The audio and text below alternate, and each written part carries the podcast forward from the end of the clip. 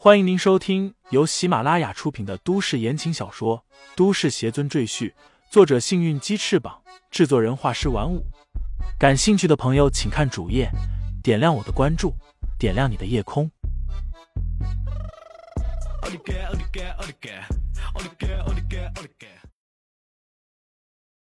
第一百四十三章：蝉儿拜师下。你见他干什么？他不是好人。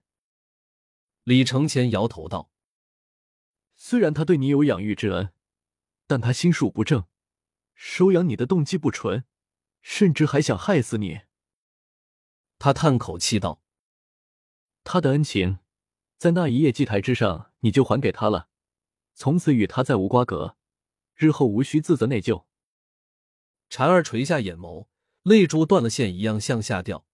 他自小失去父母，道主将他收养。他便把道主当成自己最亲的亲人，却不想道主竟然要害他。想到从此以后这世上再也没有个亲近之人，婵儿便忍不住悲伤流泪。婵儿，哥哥会陪在你身边的。李承前摸了摸婵儿的头，和蔼的说道：“我会传授你修仙道法，从此你便可以保护自己，在天地间自由往来，没有人敢欺负你。”如果你修成正果，还可以随我一起飞升仙界，与天地同寿，与日月同光。蝉儿眼睛顿时亮了起来，他扑到李承前的怀里，哭道：“我要修道，我和哥哥在一起。”其实他并不奢求什么天地同寿、日月同光，他只是单纯的希望和李承前在一起而已。李承前微笑点头道：“那你拜我为师吧。”蝉儿乖巧的在李承前面前跪下磕头，行了拜师大礼，成为了李承前第一位弟子。李承前在蝉儿耳边低语几句，直到蝉儿完全记住后，李承前才说道：“这套西灵淬体诀乃是我无妙功的修炼秘法，你一定要记牢，每日早晚各运行一个时辰，不可懈怠。”末了，李承前又叮嘱道。这套修炼秘法不可外传，连王源也不可告诉。记住了吗？弟子记住了。蝉儿点头道：“李承前之前给王源的功法，并不是这套西灵淬体诀，而是李承前在飞升仙界之前修炼的下界功法。虽然远不及无妙功这套功法精妙高效，不过也是一套很不错的功法。”之所以不能传给王源，并非是李承前私心，只因为这套功法是吴妙仙子所创，只传给吴妙宫弟子。李承前是吴妙仙子的徒弟，自然知道禅儿是师尊的化身，现在又拜了李承前为师，将这套高这套功法传授给他，也不算于归。可李承前并未收王源为徒，所以王源也不是吴妙宫的弟子。自然也不能传授功法给他。李承前拉着婵儿走出帐篷，对王源宣布了自己收婵儿为徒的消息。王源羡慕非常，但没有表示不满。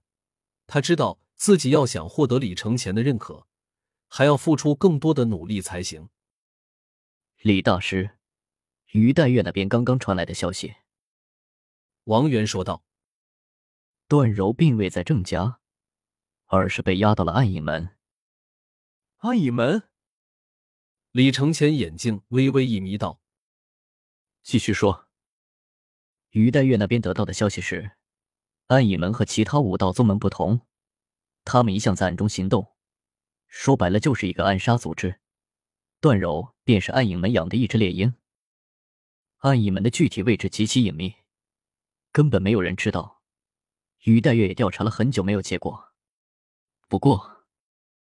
王源叹口气道：“他认为段柔背叛了暗影门，说不定现在已经被处决了。”李承前原本半眯着的眼睛陡然睁开，双目射出摄魂的冷光。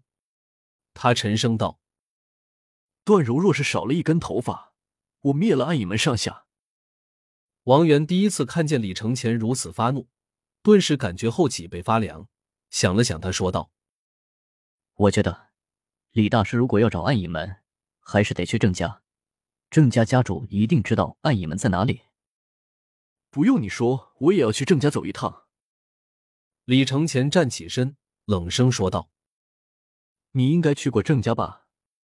告诉我郑家在哪里。”师傅，我也要和你一起去。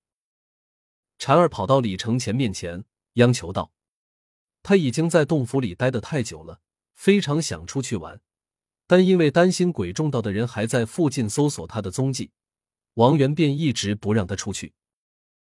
李承前微笑着摸了摸婵儿的头，道：“为师这次是去救人，不能带你一起去。等我回来，我带你游山玩水。”婵儿顿时眼睛一亮，兴奋的说道：“真的吗？那婵儿就等师傅回来。”王源，你和婵儿继续留在这里修炼道法。尽快提升修为。李承前负手而立，悠悠道：“我有预感，要不了多久，这天下怕是要大乱。我需要很多帮手来应对即将到来的灾祸。”王源听罢，心里一惊。李承前说要大乱，这天下必然会大乱。他不清楚到底会发生什么事情，但他心里明白，李承前这是在提醒他。想要跟随李承前，就必须要有一定的实力，否则就会被淘汰。王源知道了。王源躬身应道。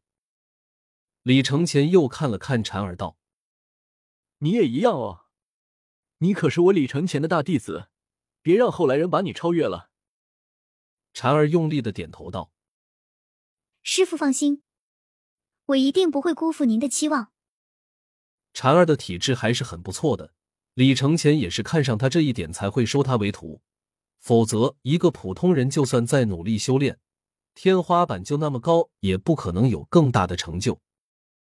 王源也是同样的原因，才被李承前留在身边，否则早就打发走了。临行前，李承前又给了王源和婵儿一人一颗血灵丹，吃了这颗血灵丹，他们二人的修为将会再踏上一个新台阶。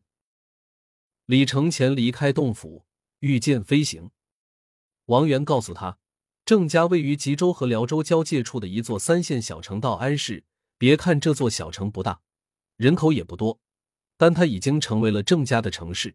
说郑家是这里的土皇帝，一点都不为过。因为与显国接壤，郑家和显国的高层关系密切，据说两家祖上还有血缘关系。李承前飞行了半日，便达到了道安市。此时天色昏暗，他直接飞到了郑家位于道安市郊的庄园之内。这片庄园占地上百亩，郑家的豪宅也完全仿制周玉的城堡设计，奢华至极。李承前从天而降，直接落在了郑家豪宅的门口。